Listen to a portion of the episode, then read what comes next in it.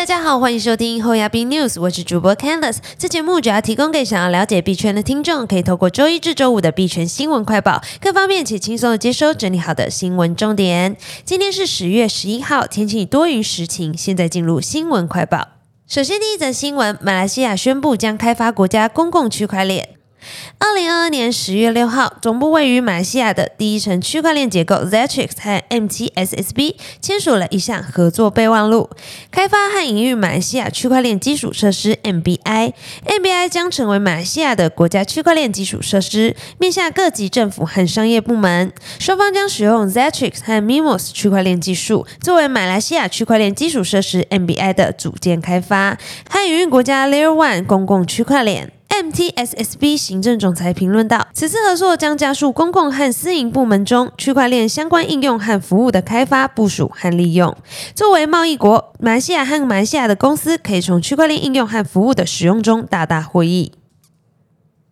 接下来看下一则新闻：Coinbase 获得新加坡数位资产执照，可在当地提供受监管的加密服务。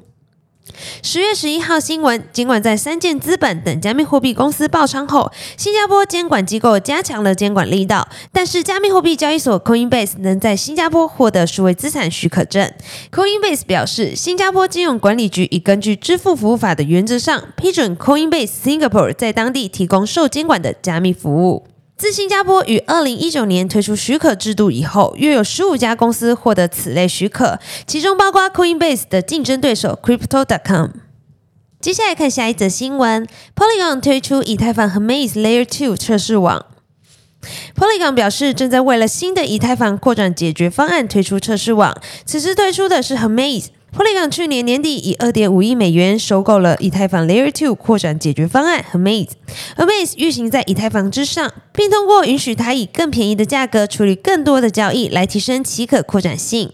这是第一次有人能够测试这个新网络。Polygon 联合创始人表示，人们普遍认为 zk EVM 需要数年时间才能推出，这使其成为一个更具开创性的里程碑。不仅对 Polygon 而言，对整个 Web 三行业也是如此。接下来看下一则新闻，孙宇晨否认是火币幕后买家，HTB 价一度上涨超过十八 percent。加密货币交易所火币全球站十月八号宣布，控股股东创办人李宁已将火币全部股份售出给百裕资本旗下并购基金。后者成为火币的第一大股东和实控人。不久后，波场创办人孙宇晨作为幕后收购者的消息也传开来。再者，火币全球站十月十号宣布成立全球顾问委员会，而孙宇晨就在名单中。同日又出席火币全体员工大会，并发言表示，火币全球站未来不会发行新代币，但将有一系列品牌升级和动作，让支持者们也更有动力，体现用户对品牌的信心。此言一出，令外界更加确信孙宇晨为幕后收购者。不过，孙宇晨随即就否认报道内容，并回应道，他个人和波场都不是收购方，但也表示未来将一如既往的支持虎币的发展。即使面临传言风波，虎币似乎未受影响，反而重新吸引投资人的目光。币价一度上涨超过十八 percent，交易量更飙升超过八十 percent，来到了一千九百七十万美元。